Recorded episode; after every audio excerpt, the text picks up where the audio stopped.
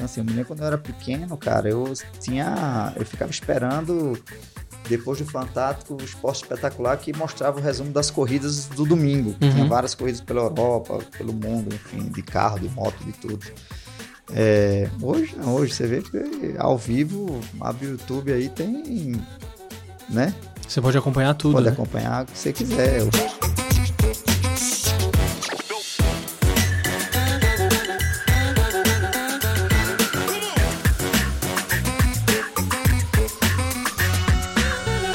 E olha, vamos para mais um programa muito especial. Hoje eu tô com a presença do Beto Monteiro, ele que é quatro vezes campeão brasileiro de truck e campeão sul-americano também de truck. É com ele que eu vou conversar. E aí, Beto, tudo bom? Tudo jóia. Obrigado aí pelo convite aí. Pô, Beto, obrigado por você ter aceitado o convite aqui, vindo até aqui, me ajudar a levar um conteúdo relevante pro pessoal que acompanha o canal. Agora, Beto, deixa eu te perguntar uma coisa. Eu sei que a sua profissão é uma profissão meio que passou é, de pai para filho. Então, primeiro do seu avô pro seu pai e Isso. depois do seu pai para você, né?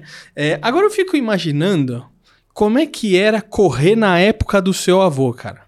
Porque é aquela famosa, né? Não sei se é isso, né? O pessoal fala assim: não, isso aqui é Nutella, esse aqui é raiz. Então eu É. fico imaginando teu avô como um corredor raiz, né? ah, raiz total, né, cara? Numa época que. É, Cara, louco, porque eu acho que era uma época de muita descoberta, né? Tinha muita coisa. Tudo era desenvolvimento, tudo era. Hoje, hoje a gente vive muito numa era de eletrônica, né? Então a eletrônica ajuda muita coisa. Antigamente não, era assim, descoberta mecânica, né? Experimentos completamente loucos que alguns funcionavam e outros era completamente descabível. né?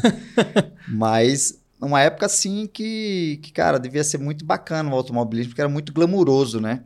Hoje a gente tem um lado muito comercial, né? A parte é, comercial é, é muito forte no esporte, não só no automobilismo, mas em todo. E na, naquela época eu acho que era muito a paixão pelo negócio, né? É, tinha muita paixão envolvida, o lado glamouroso eu acho que era muito mais forte do que o lado comercial. Hoje eu acho que tá muito mais isso, essa parte mais comercial. É, hoje tá comercial, logicamente que todo mundo que faz automobilismo faz pela paixão, né? Faz pela paixão, começa com a paixão, mas a nível profissional hoje envolve muito lado comercial, né? Você, para viabilizar o esporte hoje, você tem que estar é, bem envolvido comercialmente e as entregas, né? Uhum. Tem que ser muito. é, você tem que entregar muito para o patrocinador, não Uhum. é só mais como antigamente, que era só institucional, da marca no Uhum. carro. A marca no carro hoje é, é a cereja do bolo, no final das contas, né? Ou seja, tem muito mais coisa por trás, né? Sim. Ô Beto, agora o teu avô corria o quê?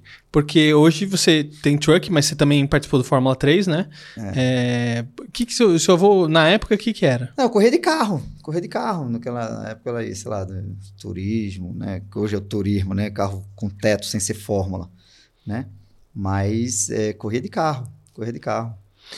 Ô Beto, o que que você... Porque como eu imagino que é uma profissão de pai para filho, é, você tem outra visão e outra experiência em cima do esporte do que muitas vezes alguém que tá começando agora. Sim. Né? A pessoa assim, ah, tô apaixonado por automobilismo e começa ali a conhecer as coisas. Uhum. E eu acho que é muito diferente quando você já nasce num lugar onde se toma café da manhã, almoça e janta tudo isso, né? Isso, é. O que, que você pôde aprender com seu pai e com seu avô?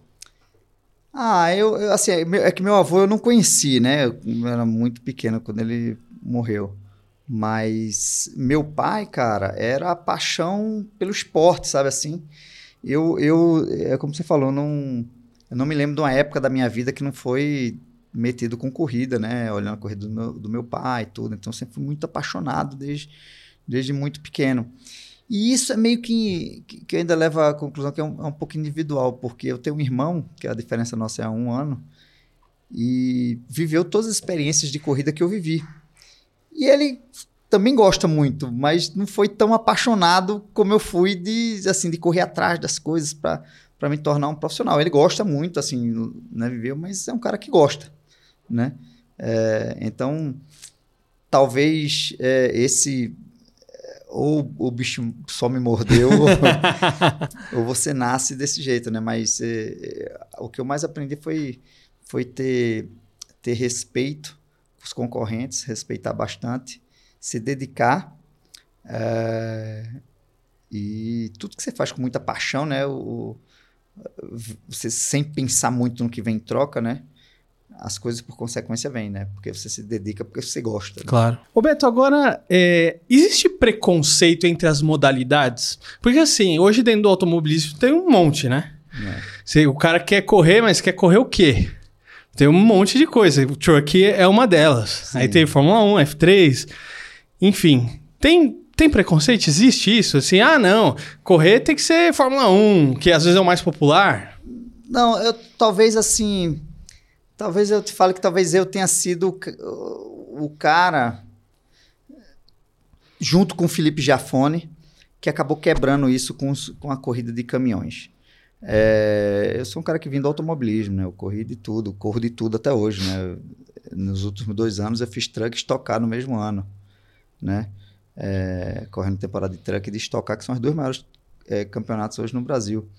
É, então, assim, eu acabei quebrando um pouco isso, essa, esse preconceito que tinha, ah, não, o cara é caminhoneiro, né? Que eu já ouvi muito, assim, Nossa. Ah, é caminhoneiro, né? É, e com muito orgulho, para falar a verdade, apesar de eu, de, de eu não ter vindo oriundo do transporte, né, de ser caminhoneiro, como alguns pilotos é, se formaram, pilotos que eram caminhoneiros, que acabaram. É, hoje tem muito menos, mas a categoria lá atrás começou com caminhoneiros, né? Com o pessoal do, do, do setor de transporte. Eu nunca fui, eu fui um cara do race, né? Eu vim do automobilismo, corri de kart, de carro, fui andar de Fórmula 3 na Europa, voltei e acabei caindo, é, por um acaso, em corrida de caminhão e acabei me profissionalizando nisso. Mas até hoje, em paralelo, é, eu faço. No final do ano passado acabei de ganhar o um Campeonato Brasileiro de Kart, né? É, que fui disputado de última hora, acabou ganhando um brasileiro, que eu não tive um campeonato brasileiro na época que eu corria de kart, acabei ganhando agora, no ano passado, né? Esse ano, nos últimos dois anos eu fiz truck e tocar junto. Esse ano eu, eu, faço no mesmo final de semana é, a truck e a Nasca Brasil, que é no mesmo final de semana. Eu desço de um e, entro no outro. É, então acabou que e eu falei de mim, falei do Felipe Jafone, porque o Felipe Jafone foi um cara que veio da Fórmula Indy e veio para correr de caminhão. Uhum. Então acho que nós dois, que eu acabei me profissionalizando primeiro em corrida de caminhão, e aí em paralelo eu vim fazendo essas corridas, corrida de NASCAR nos Estados Unidos, corrida de Porsche. É, então assim, eu fiz várias coisas em paralelo com o caminhão, quebrando um pouco essa, esse preconceito de ah, não, lá os caras são tudo caminhoneiro. Tanto que hoje a gente tem, sei lá, Acho que a maioria do grid hoje da Truck são pilotos que vieram de, de categorias que passaram para estocar, enfim, várias outras categorias de turismo. Então, são pilotos formados, não são pilotos que vieram oriundos de, do transporte ou de ser caminhoneiro. Cara, não é difícil essa. Pô, esse monte de competição, esse monte de coisa, né? Assim, ah, uma hora eu tô no Stock Car, outra hora eu tô no Truck, outra hora no kart. Porque, primeiro, que são dinâmicas diferentes. Na pista é muito diferente, imagino eu. Tô, falando, tô perguntando como um leigo, né? Eu não entendo nada. É, e aí, de repente, e, e ainda assim, a dinâmica de trabalho e Sim. de preparo. Então, assim, ah, agora é truck, você tem que ligar uma chavinha ali, truck. É, né? Agora é Stock Car, peraí, muda outra chavinha. Como é que é isso para você? Cara, eu, sabe que, que eh, tem um, um narrador de corrida chamado Luke Monteiro, por coincidência mesmo sobrenome, que, a, que vive falando que eu sou o piloto mais eclético que tem no Brasil, por fazer diversas coisas ao mesmo tempo, enfim. Apesar que tem vários pilotos que fazem também é, é, diversas categorias de carros, assim. Talvez o meu fica mais enfatizado porque eu faço caminhão, que é um negócio bem diferente do que é correr de carro, né? Todo mundo sabe que é corrida de carro, caminhão, caminhão foi feito para transporte. Mas se tornou uma categoria muito popular no Brasil, né? Talvez a mais popular é, que, é, que a gente tem hoje seja, seja a truck é, no Brasil.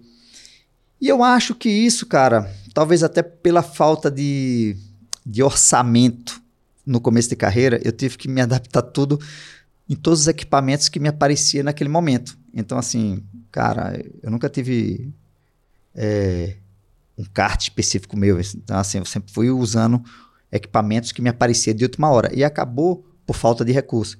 E acabou que eu acho que por conta de, de, ter que me adaptar com o equipamento que tinha ali disponível de qualquer jeito, acabei que eu desenvolvi isso que não me atrapalha. O ano passado todo mundo questionou, os últimos dois anos, pô, mas faz truck, faz estocar, mas é um final de semana diferente. Para mim, quando eu baixei de um, dormi, acordei no outro dia, e posso fazer qualquer andar de foguete para a Lua. Esse ano, para mim, foi um desafio muito grande, né? A gente fez duas etapas já, fez Goiânia e fez São Paulo. Eu, tipo, desce do caminhão, corre lá, classifica o Nasca, volta, corre do caminhão. Tem treino que eu não tiro nem o capacete, eu saio de um pro outro. Não. Como foi a primeira etapa em.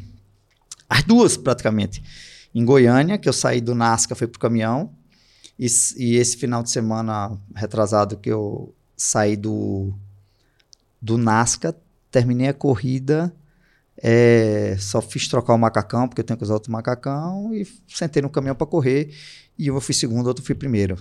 Então, assim, eu consigo mudar bem essa chave aí e não me atrapalhar.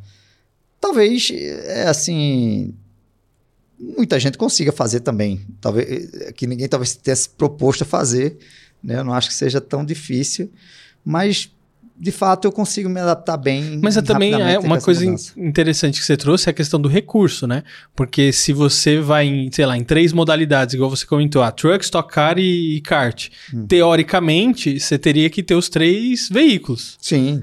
Então você tem que ter mais recurso para você. Sim, então acaba sendo muito mais difícil. Por isso que o pessoal é. pega assim, não, eu vou escolher esse nicho aqui e vou nele. Também, né? também, também. Pode ser, pode ser. É que eu tive a sorte, assim, de ter a possibilidade de fazer e tá fazendo, né? Eu faço a Nasca no mesmo final de semana, a Nasca Brasil, que foi que, que é o primeiro ano dela no Brasil, né? Uma, os caras estão reproduzindo, é um braço da Nasca nos Estados Unidos, aqui no Brasil, que está debaixo do guarda-chuva da Nasca, então puta, competição bem disputada, muitos pilotos da Stock Car também estão nelas.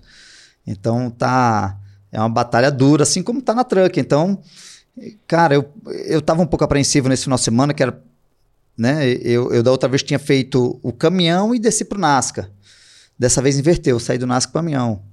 Cara, não, nenhum atrapalhou no outro, até que a prova que foi, foi bem competitivo nos dois.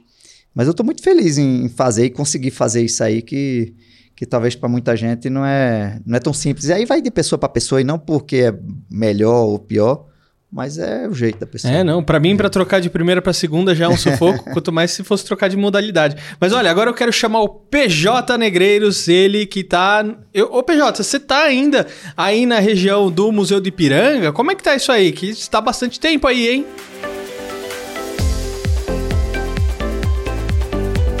E essa é a melhor parte do rolê, com certeza. Que lá para baixo, que ah, quero saber andar de skate, quero saber andar de bicicleta, quero saber andar de pogobol, de patinete, de carrinho, de rolemã. Quero saber de nada, eu quero saber disso aqui. Olha que coisa maravilhosa. A parte da comida. Aqui é uma parte maravilhosa da feira onde você tem vários tipos de pratos, artesanato, diversão para criançada. Olha aqui, ó como o pessoal é feliz aqui, ó. Que coisa maravilhosa, ó. Se depender de mim, eu não vou lá para baixo fazer nada, tá bom? Eu vou ficar aqui, ó. Olha quanto doce bonito, né? Ah, isso aqui é vida, isso aqui é o Ipiranga. Olha que coisa maravilhosa. E por falar em coisa boa, gente, que, que tentação, que pecado. Como é seu nome, meu amor? Meu nome é Aline. Aline, olha, meu, tudo isso, tudo isso daqui é você mesma que faz? Sim, sou eu que faço. Tenho uma confeitaria, temos duas lojas e todos os domingos e feriados aqui na feirinha do Museu do Ipiranga. Eu tenho bombom de morango, bomba de chocolate, brigadeiro, brownie, tem as taças da felicidade. Tem uma coisa também que eu quero mostrar para você. O que mostrar para mim? Mostra, mostra o que você quiser, meu amor. É isso aqui. Olha.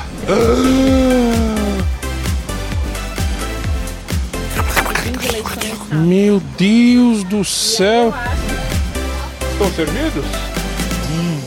Coisa mais gostosa que eu já comi na vida, viu? Ai, que Desculpa, bom. viu? Minha esposa tá assistindo, mas.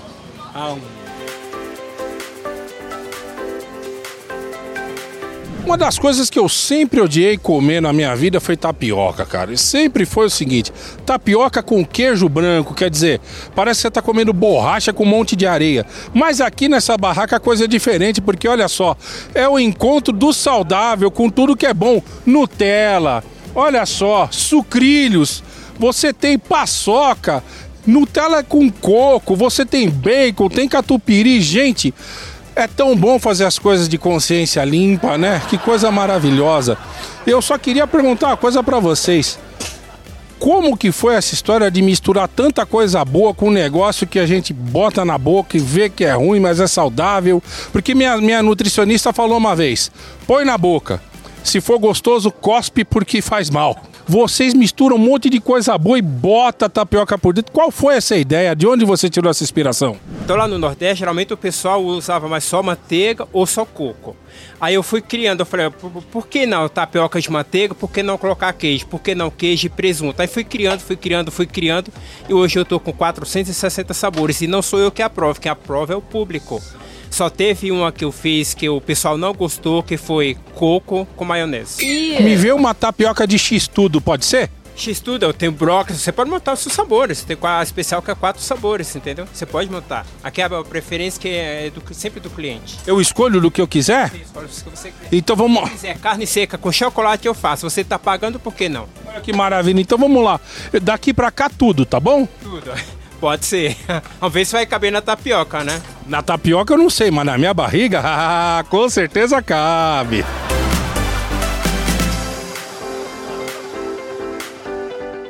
E PJ só aprontando, hein? Obrigado, PJ, por mais essa cobertura.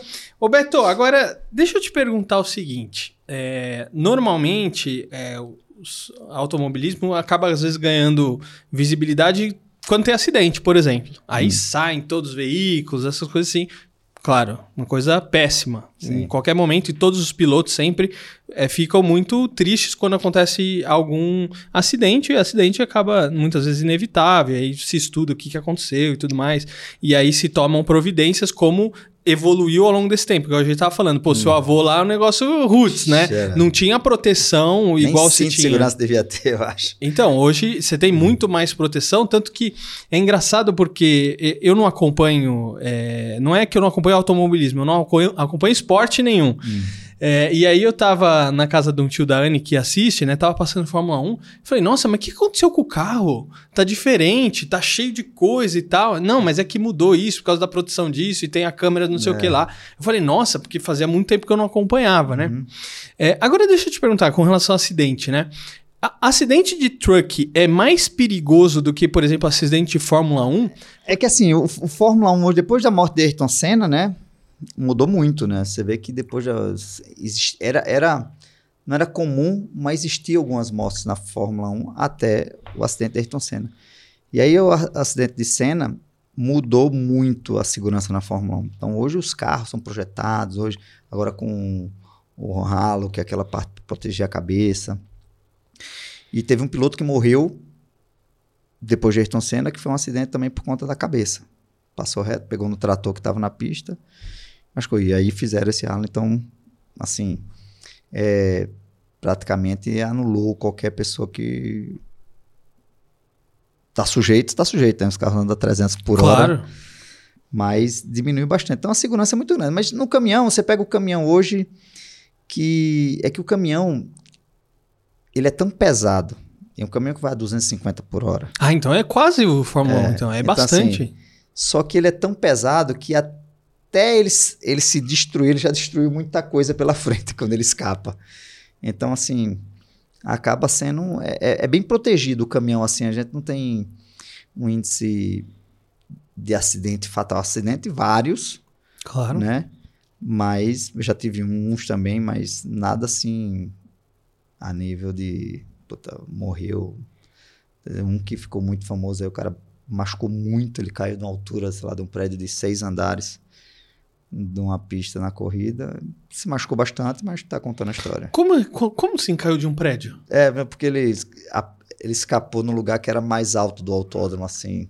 Putz, então, O caminhão é tão pesado que ele passou muito rápido por todas as barreiras, mas assim, uma barreira de pedra e de areia assim que você não acredita e caiu fora do autódromo. E o autódromo, é, tipo, se ele era no lugar mais alto, ele caiu na portaria do autódromo. É como se fosse a pista de Congonhas aqui, vai. Mas é, que é mais pronto, alto. Pronto, né? mais ou menos isso aí. Mas só que mais alto, porque é seis andares, a de Congonhas é, é um pouco mais baixo. É, isso aí. Ele caiu e, puta, caiu. Que loucura, cara. Caiu feio. E aí se machucou porque o caminhão caiu todo em cima dele. Porra, aí ele se machucou, se quebrou bastante. Mas, cara, infelizmente, mas tá aí, tá contando a história. Graças a Deus. Ô, ô, Beto, que tipo de. A gente tá falando desses, desse acidente e tal. Que tipo de imprevisto ou problema pode acontecer numa corrida de truck? Cara, Cê- porque assim, cê- vários, quando, de quando você tá correndo. até você ficar sem freio, vai. Nossa, porque quando você tá correndo, você também tem uma equipe ali num, Sim. num ponto que você vai se Sim. comunicando com eles, é isso? Sim. E, e, e aí, o que, que você faz? Cara, Para? É, quando para, tá bom, né? quando para sozinho, tá bom. Quando não para. Mas, cara, é- o risco que tem numa corrida de caminhão é o mesmo que tem em qualquer corrida. Da Fórmula 1 até a corrida de caminhão. É o mesmo risco, né? É, de escapar, de quebrar um carro, de cair uma roda, sei Uhum. lá. Tudo que é de imprevisto acontece. Mas, cara, os caminhões têm sido. Até porque é muito grande, né? Assim, muito robusto. Os ferros de proteção dentro da cabine é muito grande. Depois desse acidente, desse, desse piloto que se machucou bastante, é, a, a FIA, junto com, com o Brasil, desenvolveu um sistema para o freio, porque ele ac- acabou freio nesse acidente. Né? Então, assim, arrumou um sistema que tem três sistemas de segurança. Se faltar um, entra o outro. Se faltar o outro, ainda tem outro. Ah. E aí, quando falta um, já dá já alerta para você, para a direção de prova, você tem que parar. Então, esse problema aí já, já deu uma sanada Boa. boa. Sabe? Boa. Ô, ô, Beto, como é que é o seu dia a dia é, de trabalho, né? É, porque assim, o, o trabalho de vocês vai muito além daquilo que a gente vê na pista. Sim. Porque, legal, a gente viu a corrida, né? O pessoal fala, É. é legal, muito bom. Só que o trabalho, você tem um trabalho mu- muito grande antes Sim. e você- também tem um trabalho posterior à corrida, né? Eu imagino eu, né? De avaliação, ver o que aconteceu, né? Quem que foi melhor, quem, por quê, o que que aconteceu, né? Como é que é o seu dia de trabalho? O que, que você faz para se preparar? Cara, primeiro o preparo físico, que é importantíssimo. O preparo do equipamento, tanto do carro como do caminhão, junto com os engenheiros, com o mecânico. A truck, que é um, que é um trabalho muito artesanal, então tem muito desenvolvimento. É corrida, corrida. é, o caminhão desmonta praticamente inteiro, desmonta, montou. Então tem todo esse acompanhamento que eu faço no dia a dia ah, com, com equipe e os engenheiros. O outro lado é, são os patrocinadores, né? Com palestra, com visita, com ativação, enfim, durante todo, todo o período, né? Então, assim, entre uma corrida e outra. Então, esse é um trabalho duro que, não, que muita gente não sabe que os pilotos têm, mas tem. Muita ativação, muita palestra, muita, é, muito evento, né? É, que é o que, no final, é o que viabiliza a, a participação, né?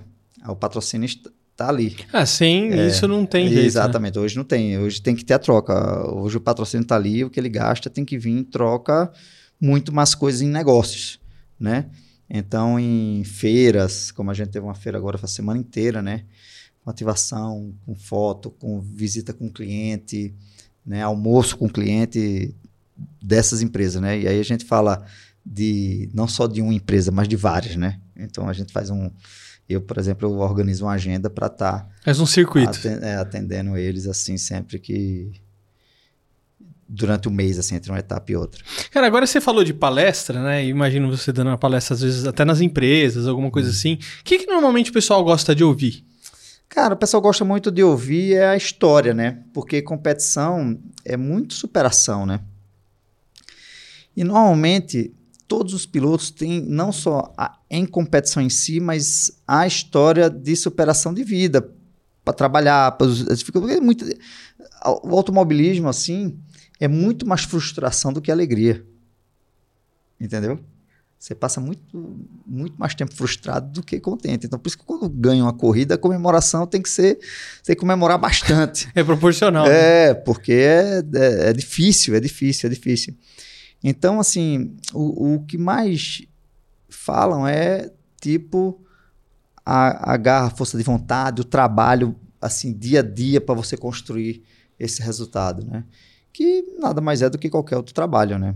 Qualquer trabalho, se você for olhar, as pessoas trabalham assim, né? Uhum. Se dedica, estuda, é, constrói né, o dia a dia para poder ter o êxito, né? Para você crescer. Agora, Roberto, essa questão da superação né, que você trouxe. É, você tem a superação da questão dos, é, das pessoas com quem você está competindo, Sim. que você, querendo ou não, você quer superar eles, por isso que tem lá primeiro, segundo, terceiro é. lugar, né? É, mas tem uma questão de superação com relação a você mesmo? Porque, por exemplo, você também tem que se superar. Então você imagina você. Pô, eu não fui tão bem nessa corrida, então na próxima eu quero ir melhor, na próxima Sim. eu quero ir melhor. Por exemplo, eu, quando faço as entrevistas, às vezes eu faço assim: ih, essa entrevista não foi tão legal, na próxima eu preciso ir melhor, Sim. né? Ou, e, e vou tentando melhorar. Então, quando as pessoas assistem a primeira entrevista aqui no canal, fala, é, meia boca. E aí depois a pessoa vê uma evolução, né? Só que como é que isso muda com relação, por exemplo, à idade? Porque, por exemplo, um atleta, jogador de futebol, ele Sim. vai até uma idade X Sim. e, meu, acabou. E, meu, acabou. Agora você vai virar treinador ou vai é. É, alguma outra coisa, mas no campo não dá mais para você, no, no, futebol. No automobilismo também é assim? Como é que é? Cara, sempre foi, como qualquer outro esporte, mas tem uma coisa que tá mudando, né? O, o mundo tá mudando com esse negócio de idade. E aí eu, você vê hoje, e aí é um, eu vou falar do negócio que eu também não acompanho muito, mas tenho visto, que hoje tem muito mais jogadores com mais idade do que tinha antigamente. Né? Porque hoje, fisicamente, o jogador aí perto dos seus 40 ou 38, 36 anos, consegue estar bem fisicamente igual um menino de 20, 22. Só que ele tem uma vantagem hoje em cima desses caras, que é a experiência. E isso eu traduzo do mesmo jeito para o automobilismo. Tá aí, esse final de semana, o Fernando Alonso, com 42 anos, é em cinco corridas fez quatro pódios. 42. Na Fórmula 1, que é o que a gente tem de mais top no mundo. Então, daí para baixo, é, hoje, fisicamente, você consegue estar tá bem fisicamente uhum. para guiar. Né? Então, aumentou muito essa. Né? A gente teve aí um piloto de truck aí, Pedro Mufato, que corre de caminhão até hoje, que tem 82 anos. Porra! Então, tá, assim, então não tem limite mesmo, né? É, então assim, enquanto o corpo aguentar, e cada vez mais o mundo tem trazido recursos para que você tenha, né, tenha um corpo melhor, porque a mente não acaba, né? Se você estiver bem fisicamente, somente é mesmo que você tinha idade com uma coisa mais que a experiência. Então hoje eu vejo, né, assim, cuidando de pilotos feito eu cuido, pilotos novos, né, nas categorias que eu corro também disputo com pilotos novos da NASCAR Brasil, tem uma pilotaiada muito nova também. Então assim, tem um, aquele ímpeto, né, de, ah, que eu já tive lá atrás, né, ah, mas meio desenfreado. Hoje a gente consegue ter a mesma velocidade que um moleque de 20 anos, com bem mais experiência. Aí você dosa né, as atitudes. É, igual, assim, né? Então, eu vejo que o esporte é, tem trazido, aumentou muito o leque, né? Dos, do, e todo ele, a gente falou do futebol, né? Estamos falando de, de, de automobilismo, uhum. mas todos os esportes têm tido essa, essa longevidade maior né? do atleta. E eu, cara, e, e no meu caso, né? Eu hoje te falo, enquanto eu tiver a tesão que eu tenho ainda para guiar, eu vou até o corpo não aguentar. Até o, é, o couro arriar. É, quando disser assim, ah, o corpo não está mais aguentando, filho, para, eu vou ter que parar. Entendeu? Mas hoje não. Assim, tem, né? Você vê que nem tem tanto mais esse negócio. Ah, pô, os cara, a gente pega o Hélio Castro Neves, há dois anos atrás, ele ganhou as 500 milhas de Indianápolis, que é uma prova com a duração de quatro horas, que anda com a média de 350 por hora, com máxima de 400 por hora, ganhou a quarta a quarta Indy 500 dele aos 47 anos. Entendeu? Disputando roda a roda na última volta com um moleque de 22. Então isso prova que dessas categorias para baixo, cara, é, tem muito chão ainda pela frente. Agora, deixa eu te perguntar Espero, uma né? coisa. Você comentou dessa questão dos jovens, né? Uhum. É, e aí eu tenho uma percepção, você vai me corrigir se eu estiver errado, isso é a minha percepção uhum. pessoal, tá? Ninguém me falou isso também. Porque assim, eu lembro que quando eu era criança, tinha muita escolinha de futebol. Em hum. tudo quanto é canto tinha uma escolinha de futebol e todo mundo que jogar e não sei o que. E assim, futebol não era minha praia, né? Uhum. Minha praia era mais videogame, eu ficava no computador, essa parte toda, né? Ali com 12 anos, quando eu tive meu primeiro computador, e aí fui mais para essa praia. É, e hoje, por exemplo, eu não vejo tanta escolinha de futebol igual se tinha antes. Inclusive, eu não vejo tanto a molecada falando mais de futebol igual se falava antes, né? Então eles falam muito de esportes, né? Que são os jogos eletrônicos, essas coisas assim. Bom, minha pergunta é o seguinte: a molecada tá perdendo interesse pelo esporte mesmo, tradicional, futebol, e isso também de algum motivo, algum lado você sente que tem afetado o automobilismo? Ou você fala assim, Fernando, não estou sentindo isso, eu acho que cada vez mais as pessoas também estão se interessando mais, inclusive os filhos, porque às vezes os pais, né, que às vezes têm mais essa cultura, trazem os filhos. Como é que você vê isso? Cara, sem dúvida, eu acho que todos os esportes, né? Até porque quem gosta do esporte tem um lado hoje profissional de cada esporte do esporte, né? Tem os campeonatos aí de esses, essas equipes de gamers, que uma vez eu fui num, numa feira dessa de game vi uma competição daquela de luta que eu não entendo de nada, uns bonecos batendo no outro, uma torcida maior do mundo. Fiquei impressionado com aquilo. Mas como eu sou um cara que também faço parte de competições online, uhum. por simulador, ah. Então entendo que hoje tem um lado profissionalíssimo. Hoje tem equipes que contratam pilotos para correr. Olha só que legal. É no virtual. Hoje está muito profissionalizado. E eu, eu há anos, né, eu sempre gostei muito do, de simulador. E eu tenho, cara, mais de 20 anos, assim, usando simulador.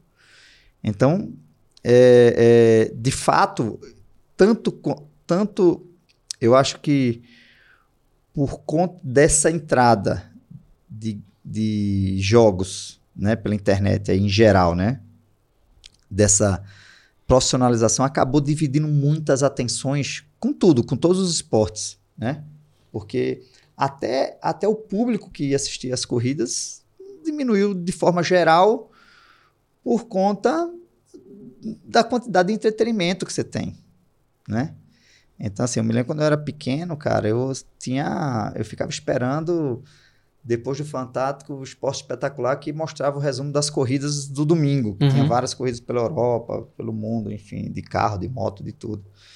É, hoje não, hoje você vê ao vivo, abre o YouTube aí, tem, né? Você pode acompanhar tudo, Pode né? acompanhar o que você quiser, hoje canais e podcast, enfim. Eu sou um, um usuário hoje mais do YouTube do que da TV. É, então acabou que dividiu, né? Hoje não tem mais essa quantidade de gente, o entretenimento mudou e legal, porque cada um, assim, vai na sua. curte a sua tribo, né? né? Isso daí é, é muito legal. Então acho que houve essa, esse desinteresse, assim, uhum. é, das pessoas, mas porque às vezes era, era, era meio que imposta ela daquele jeito, ó, só tá passando isso, você tem que assistir. Sim, sim. Hoje não, eu assisto se eu quiser. Se não estiver passando TV, eu vou no computador e vejo o que eu quero. Bom, mas tem para né? todos os gostos, tem, né? Tem para todos os gostos, exatamente. É. Muito bom. Ô Beto, para fechar o nosso papo, porque eu tô aprendendo muita coisa aqui contigo, hum. coisa que eu nem imaginava, né? É, qual que é o momento mais inesquecível da sua carreira como piloto? Cara, eu tive vários, né? Teve vários. Mas eu, eu para citar um, é, eu tive uma experiência que eu comentava isso esse final de semana passado, de... Eu, eu em, Caruaru, eu sou de Recife, né? E a, a pista mais próxima de Recife é Caruaru. Então, a truck, é, em determinado momento, ia para Caruaru, uma época, uma das etapas do brasileiro era em Caruaru. E, cara, puta, Pernambucano é muito bairrista, né? Então imagina, o autódromo com 50 mil pessoas, por falta de opção, só tinha eu de Pernambucano, eles tinham que torcer para mim, né? Não tinha jeito. então, cara, a emoção foi tipo assim, eu venci uma prova em Caruaru e me senti como se estivesse vencendo o GP Brasil de Fórmula 1.